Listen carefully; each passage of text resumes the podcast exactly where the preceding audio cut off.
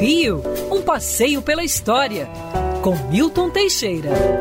Amigo ouvinte, nessa época de carnaval, eu vou lhes contar uma história surreal.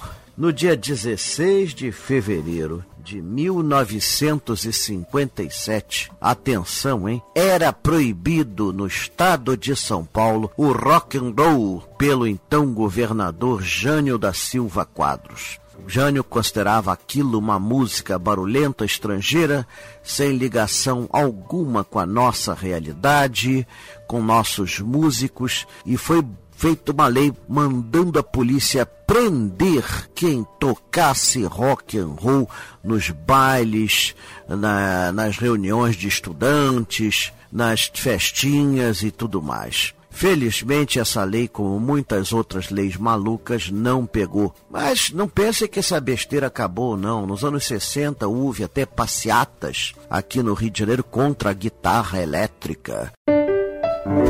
Rio, um passeio pela história, com Milton Teixeira.